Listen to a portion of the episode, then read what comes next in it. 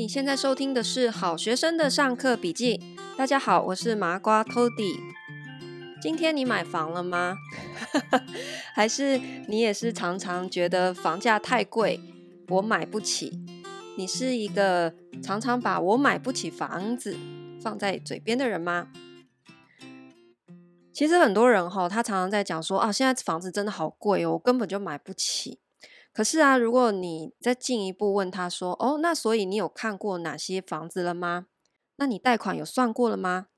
头期款还差多少？”却没有几个人答得出来诶，因为我身边有很多这样子的朋友，就是在聊到房市的时候，然后他们当然大家都会有一个感觉，就是现在房价真的涨到了一个啊，真的买不下去的一个状态。可是你真的认真算过吗？我有一个朋友哈，大概在两年前跟我说：“我准备好了，我手上存了五百万的现金，我要来买房子了。”好，我就问他说：“哦，那你的坪数需求是多大？你准备看哪里的房子？总价预算是多少呢？”他完全没有概念。好，然后他除了完全不知道自己可以买多少钱的房子之外呢，他还发现说，他手上其实没有任何的收入证明，因为他在问我的意见嘛，然后我就会先问他说：“哦，那你现在贷款可以负担是多少？那是不是就是要先看每个月的现金流，也就是你每个月的收入嘛？”然后他说：“哦，因为他的工作性质都是收现金，他是一个自营商，所以都是不定期的汇款进来的这种收入。”好，因为他也不是去上班领固定薪水的这种。然后我跟他讲之后，他才理解说：“哦，原来想要贷款是需要看薪资或者是财力证明的。”然后他也不是很清楚到底自己每个月可以负担的贷款到底是多少的钱。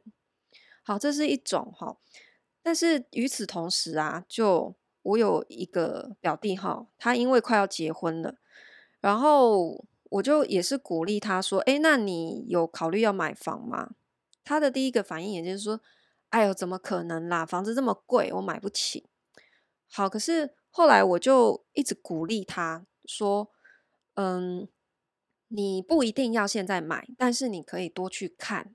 好，然后你觉得如果手上的现金没有这么多，你可以先从预售屋开始看，因为预售屋的一个现金压力是最低的嘛。”那假设它工期够长的话，你你工程款分摊下来，每个月的压力也不会太大，你就先去看看再说嘛。好，然后他后来才好不容易鼓起勇气，开始去看几间预售屋。结果他看了几间之后，那个代销的小姐帮他把整个付款表拉出来之后呢，他后来才跟我讲说。哎，原来我以前一直有一个误解，我以为买房子这件事离我很遥远呢。结果没想到那个试算表一拉出来，其实没有我想象的这么的不可遥不可及。我其实只有差几十万，我再拼一点哈，然后我我重新调整一下我的存钱的计划，我花钱的方式，我很有机会在一年之内可以凑到这个钱。他就忽然。被激起了整个斗志哈，然后就开始积极去调整他的整个收入跟支出的一个情况。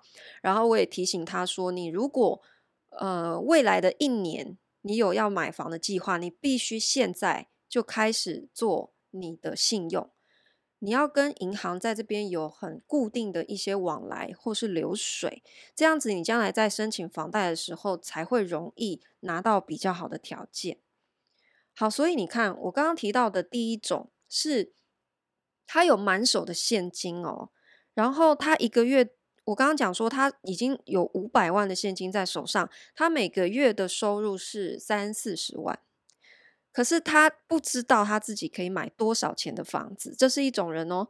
然后第二种是像我表弟那样子，他一直认为买房这件事情是他这辈子遥不可及的梦想。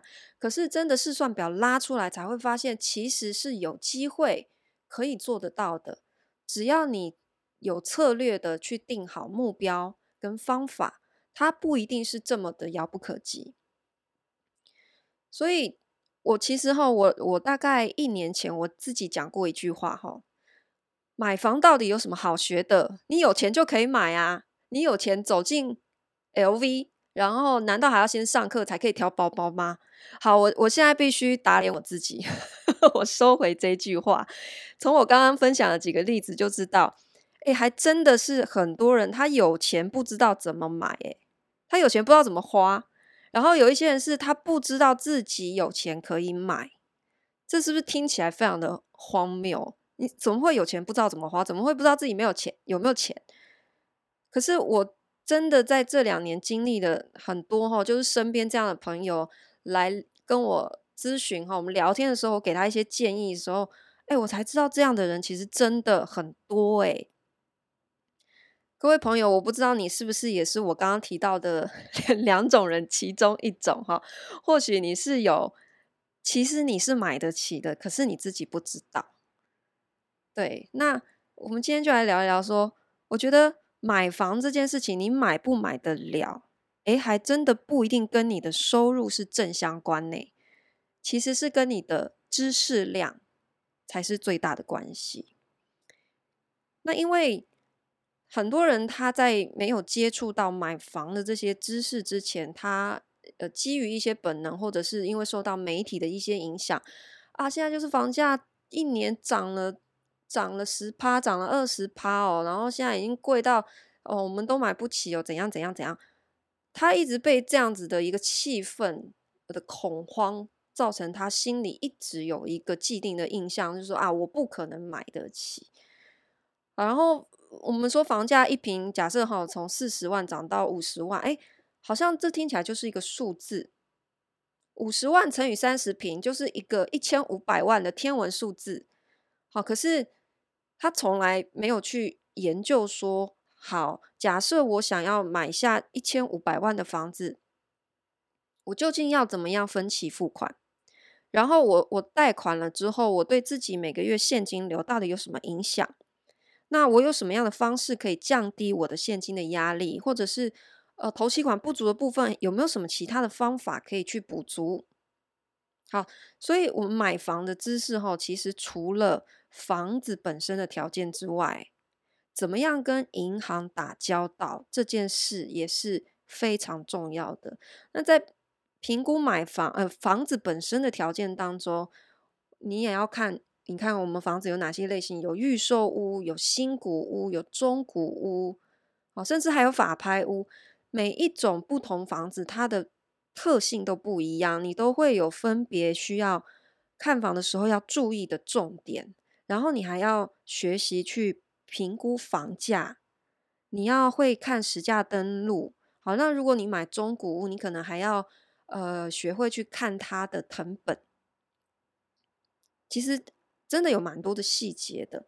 那在申请贷款这件事情，我们可能会以为想说，诶，我今天走进一家银行，我拿了一间呃呃已经下定的房子，我带着合约进去，呃，银行就一定会贷款给我？真的不是哦。如果你平常跟银行没有任何的交集，好，甚至有些人他是连信用卡都没有在使用的。这在银行的眼中就是一个完全的信用小白，这样子的情况，你将来要去贷，不管是房贷或者是信贷，都会是相对比较困难的哦。所以，其实事实上，我们在嗯计划，比方说一年之内，好，我我会有买房子的一个计划的话，事实上从现在开始就必须要有意识的来去培养自己跟银行的关系。自己在银行眼中的信用，好，那在银行眼中的信用到底要怎么样培养？当然，第一个是你必须要使用信用卡。哦，你真的不要抗拒说啊，我都要用现金，因为这样我才可以控制自己花多少钱。事实上，这在一个理财的观念里面，这是一个非常错误的，因为呃，我们现在一直在讲说，现在通膨这么厉害，然后。呃，跟银行借钱利率这么低的情况之下，我们是要有钱就要尽量借。那你要怎么样可以跟银行借到钱？他要看的就是你平常是呃有没有使用他信用卡，有没有一个很好的还款的记录。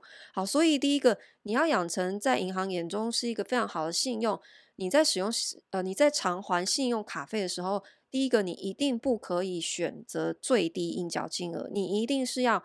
每一期都全部偿还哦，这是这是第一点哈，因为我知道有一些人他在使用信用卡的习惯就是说啊，我每个月只要还最低就好了。可是你要知道，你只缴了最低的，但是剩下的部分它就会进入很高的一个循环利息。好，然后这在你的信用看起来事实上也是会扣分的。好，那就不用说你还欠缴卡费的一个记录了。好，这是第一点。再来就是，你即使有了呃信用的信用卡使用的一个良好还款记录，还不够哦，因为等到你真的要去贷款的时候，银行接下来会看，哎，那你有没有稳定的薪资收入？银行最喜欢的是什么样的人？银行最喜欢的就是上班族，每个月固定领薪水的上班族。哎，你不要想说当老板。好像很有钱的感觉，银行应该很喜欢借钱给老板，不是哦？我我要跟大家讲，其实银行最喜欢借的是你每个月固定领薪水的上班族，不是老板。如果今天你是一间公司的负责人，其实你反而比较难借到钱哦。好，这个可能打破很多人的一个观念，因为当老板哈，你自己开一间公司，在银行的眼中是风险比较高的。对不对？因为你很可能因为公司经营不善，好，就有倒闭的风险呐。好，或者是因为你是老板，所以你发薪水给自己，那是不是你高兴发多少都可以？啊，有时候你知道当老板也是蛮可怜的。如果你发薪水给自己，哎，银行还还会会质疑说，哎，你这个这个薪水这么高，到底是真的还是假的？啊，你会。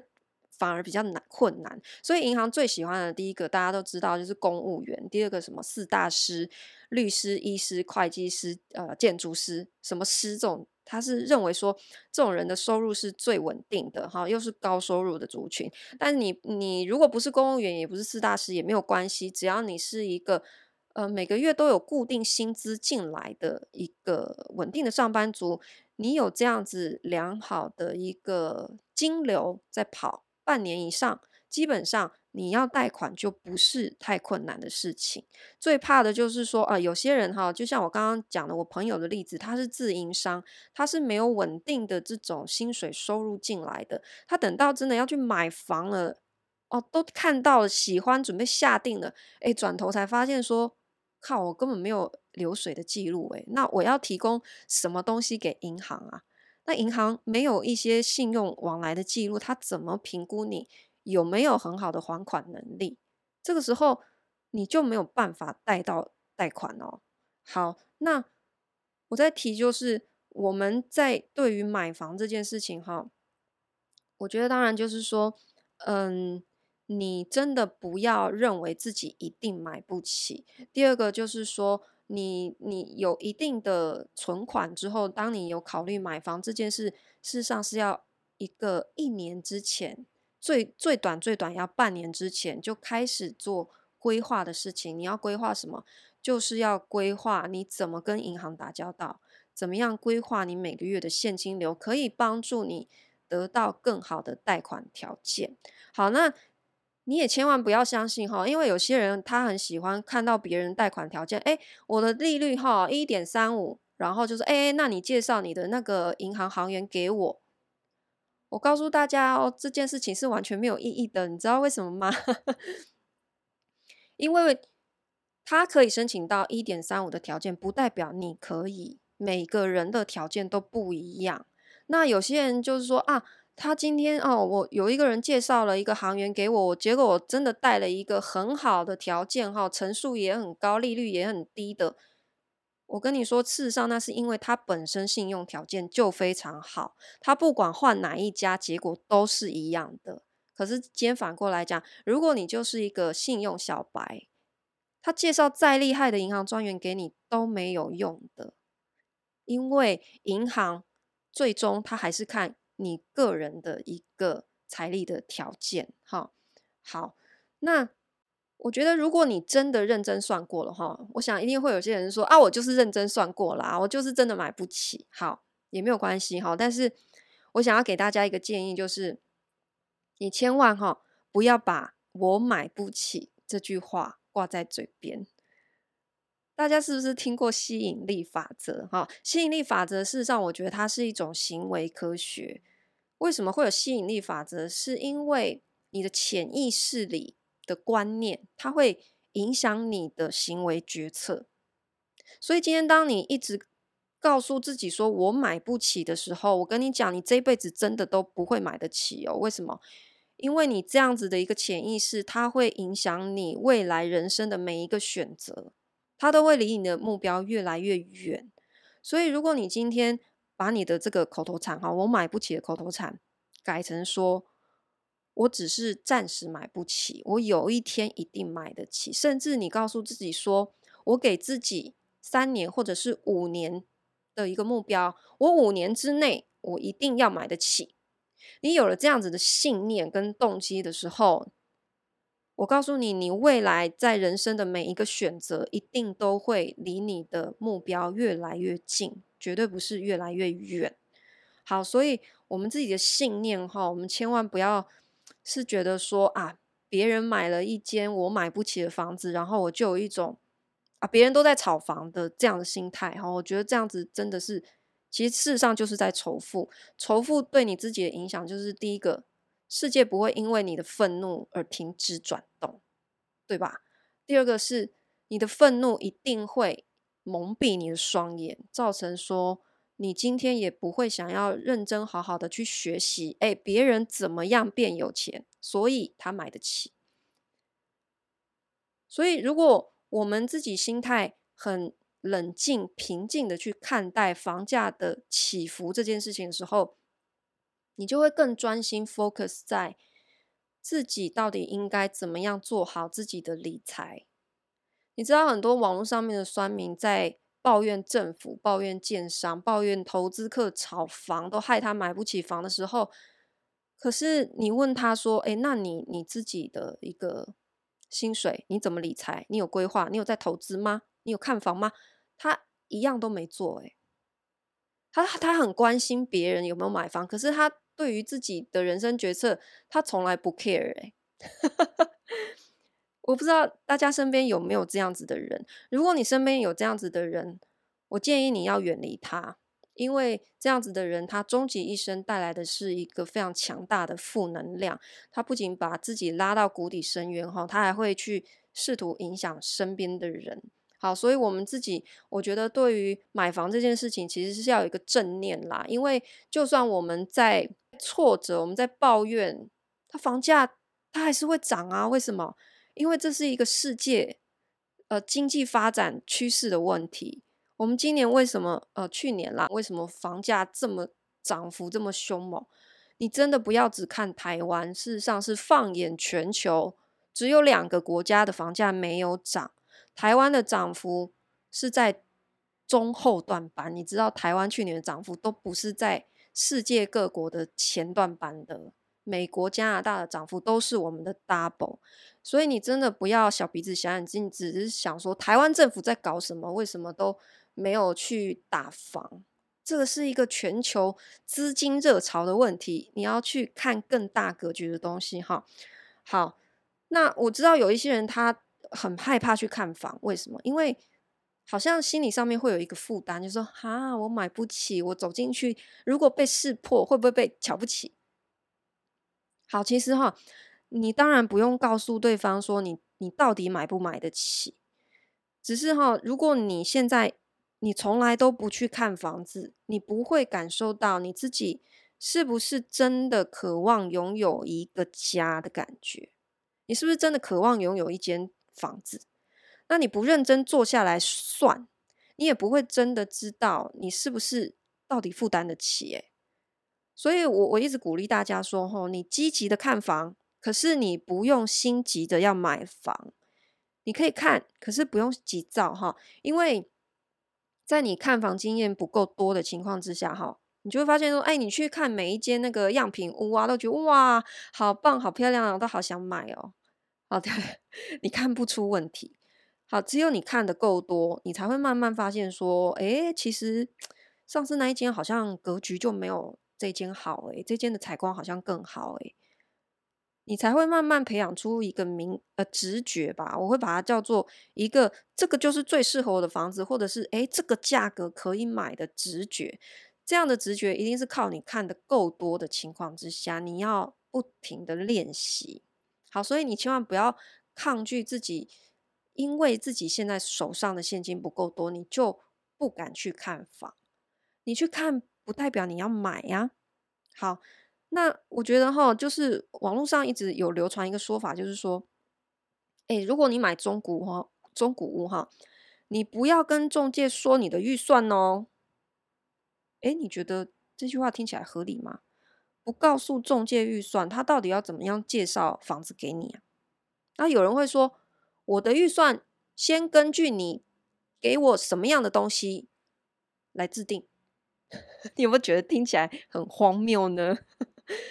如果你没有给中介一个大致范围的预算哦，假设今天他就是你只跟他说啊，我要找三房的啦，啊丢了一个三千万的房子给你，哎，结果你购买力事实上就只有一千万啊，那你不就是浪费彼此时间而已吗？哈，所以你不用告诉对方你你明确你手上的现金到底有多少，你不用跟他讲，可是你至少要给他一个区间带，比方说哦。我在找一千到一千五百万的房子，大概什么地区可以哈？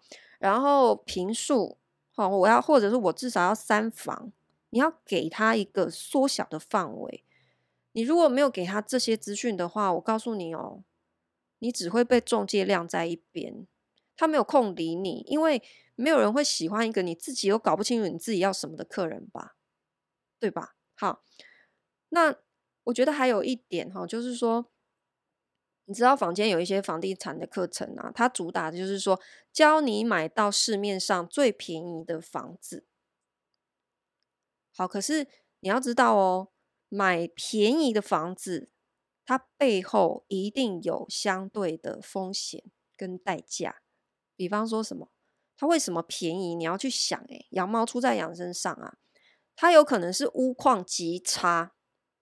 那间鬼屋，然后我不要说真的闹鬼啦哈，也许不是凶宅，它有可能就是真的已经年久失修，然后你要花几百万的装修费，这个是你可以 handle 的吗？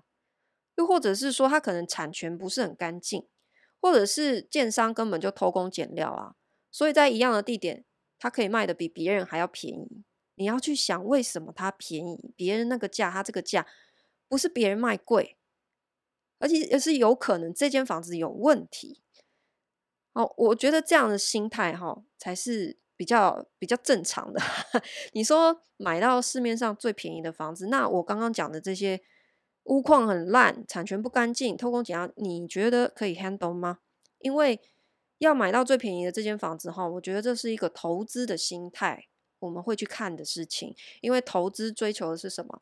投资追求的是成本。获利还有投报率嘛？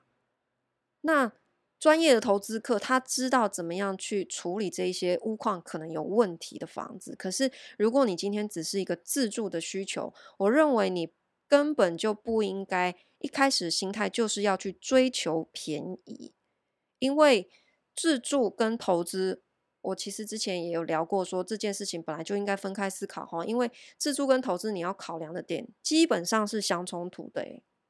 所以你今天在自住的考量，我们要求的是什么？自住要求的是你住的舒适、安心、快乐、省事。那你要想哦，你要自住追求安心省事哈，或是舒适，你有可能会怎样？你会花更多的钱去装潢布置你的房子，这是有可能吧？好，可是，一旦你投入更多的成本，那以投资的角度来讲，你是不是就获得更低的回报？然后。垫高更多的成本，所以自住跟投资，我才会说这两件事情基本上是相冲突的。所以你，我我其实觉得哈，没有任何一种房子是所谓自住兼投资的，真的没有这种事诶。因为你在一开始挑选的考虑点就已经完全不一样了。你想说，我今天自住哦，嗯、我自己住在这个房子里，好，然后我每个月缴贷款，事实上哈，这叫负债。投资是什么？投资是我买了一间房子，我租给别人收钱，这叫投资。那什么什么叫做自住兼投资？难道你可以住在里面，同时还租人收租金吗？不可能嘛。所以本质上面，自住跟投资它就是一个相冲突的观念。那今天我们不要聊投资哈，我们就聊自住这件事情。我讲说，不要一昧的追求便宜这件事情。因为便宜的背后是有代价的，那不见得是你可以 handle 的。那我认为你要在意的不是价格，而是价值。什么是价值？只要这个房子对你来说，你满足你身体跟心理上的舒适，对你来说，它就是一间有价值的好房子，不是吗？好，所以今天想要跟大家分享买房的一个心态，就是。不要妄自菲薄，勇敢的踏出去。不要一直认为你一定买不起，你认真的去看，认真的去算。看房不用钱，多看才会变有钱哦。麻瓜讲堂，我们今天到这边，下次见喽。